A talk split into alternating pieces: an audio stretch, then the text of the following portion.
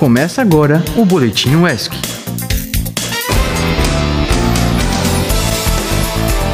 Bom dia, ouvinte! Como você está nessa quinta-feira de muito calor? Eu sou Beatriz Farias e você está escutando mais um Boletim UESC. Bom dia, eu sou Helena Hadler. Hoje é dia 28 e realmente o calor tá pegando. De novo, de novo e de novo, assim como as notícias quentinhas do dia.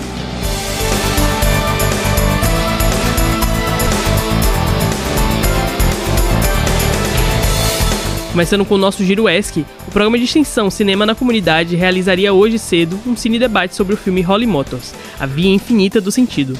Porém, acabou sendo adiado. Eu acho tudo esse contato da universidade com cinema. Inclusive, eles adiaram por conta de outro evento que ocorre hoje, o seminário Infâncias em Contexto Indígena, a educação dos Curumi Tupinambá, em que eles vão estar ofertando uma oficina lúdica de audiovisual.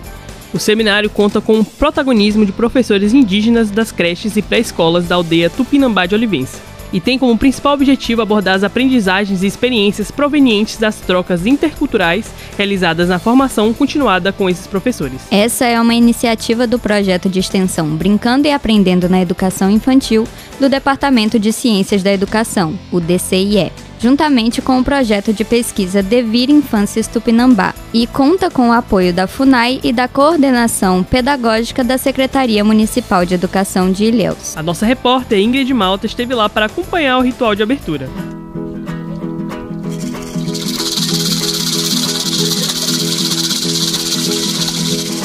Hoje, dia 28 de setembro, está acontecendo aqui na Universidade Estadual de Santa Cruz, a UESC, o Seminário de Infâncias em Contexto Indígena, a Educação dos Curumim Tupinambá, realizado por alguns projetos, dentre eles o projeto de extensão Brincando e Aprendendo na Educação Infantil e com apoio da Coordenação Pedagógica da Secretaria Municipal de Educação de Ilhéus e a Fundação Nacional dos Povos Indígenas de Ilhéus. E o objetivo do seminário é abordar as aprendizagens e experiências vindas das trocas interculturais realizadas na formação continuada com os professores e professoras indígenas. Conversamos com o vice-reitor Maurício Fernandes sobre a importância do seminário na universidade. Esse espaço que está aqui aberto né, ao público, à comunidade externa, e é muito importante ser ocupado, principalmente pelas crianças. Né? Hoje é, vamos discutir a educação no contexto indígena e vai ser muito importante porque os projetos acabam aproximando as comunidades, os povos originários da universidade e a universidade precisa cumprir realmente seu papel social. Com a professora doutora Cândida Alves do projeto de extensão Brincando e Aprendendo na Educação Infantil. Esse projeto ele vem coordenando essa ação de formação desde 2022, quando iniciamos na aldeia cada mês em uma escola com todas as professoras. São, foram 54 professoras iniciamos essa formação nas alde na aldeia em cada escola, né? Esse ano, a pedido das professoras, elas pediram que a gente fizesse a formação aqui na UESC, pois elas gostariam de conhecer de perto a UESC. Então, há dois meses a gente vem realizando aqui na UESC esse ano. Então, é o terceiro encontro nosso aqui na UESC.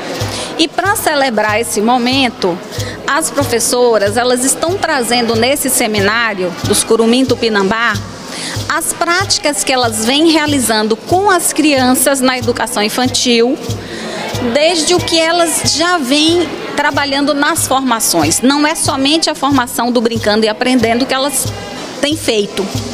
Hoje elas despertaram para muitas outras formações. Então, elas conseguiram agora ajustar um currículo vivo, pensando nas infâncias e nas crianças dos povos Tupinambá de Olivença. Então eu digo que hoje elas têm um currículo vivo. Também com Luiara Carqueja, a liderança feminina da aldeia. Estou aqui hoje com essa fazendo parte desse momento de educação, de educação para as nossas crianças, né? São os nossos curumins, que afinal de contas é para eles que a gente vai passar todo o aprendizado, toda a experiência, e são eles que vão manter a cultura indígena, né? Em especial a cultura tupinambá, que é a nossa, são eles que vão manter manter as nossas raízes fincadas na nossa terra, na nossa origem. E com Marjorie, estudante de pedagogia do curso da UES. É um momento em que eles trazem a cultura deles né, na universidade e nos possibilita usar é, esse, esse conhecimento da cultura ah, na prática em sala de aula. Né? Então, conhecer, respeitar e trazer essas diversidades é importante e é necessário na universidade. E com Ailson Cipó, da liderança jovem. A minha experiência aqui nesse, nesse seminário é o fortalecimento do meu povo. Então, quando eu trago é, para dentro de um seminário, dentro da UESC ou dentro de qualquer outro espaço é, relacionado ao meu povo, eu trago minha força, eu trago meus encantados, eu trago toda a minha ancestralidade junto. Então, a experiência que tá, de estar aqui é isso, é trazer o meu povo para que ele seja reconhecido, tanto dentro da é, faculdade quanto fora, em outros lugares, em outros espaços, em outros, em outros ambientes. Uma produção de Bruno Souza e Ingrid Malta, reportagem por Ingrid Malta, edição por Jordano Sofiati e orientação por Eliana Albuquerque e Priscila Schecker. Obrigada, Ingrid.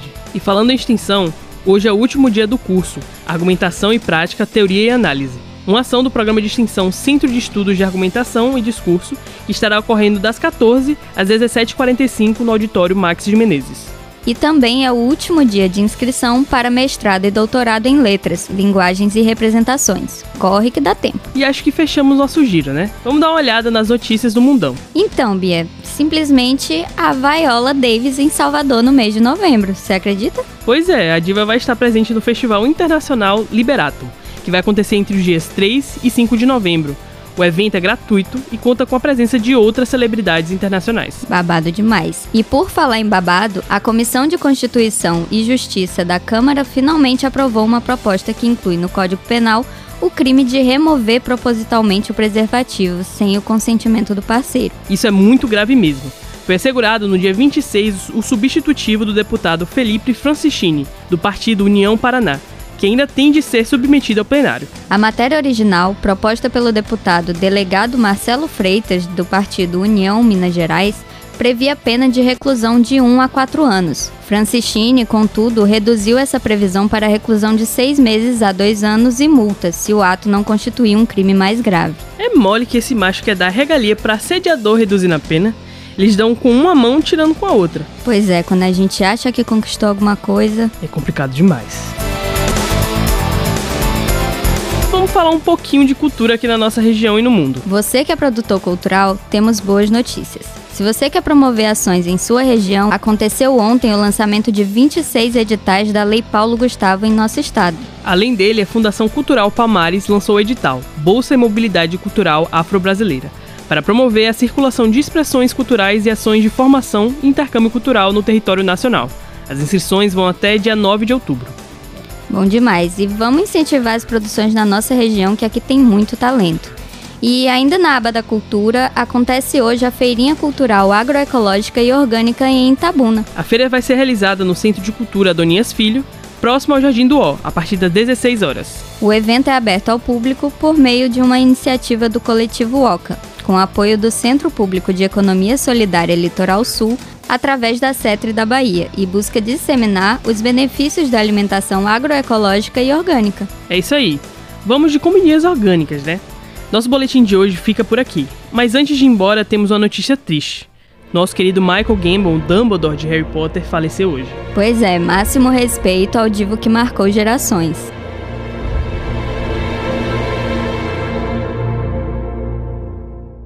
Mas não precisa ficar tão triste, pois amanhã tem mais boletim. É isso, e você pode acessar nossa programação a qualquer hora. Já falamos para você baixar nosso aplicativo no Play Store, né?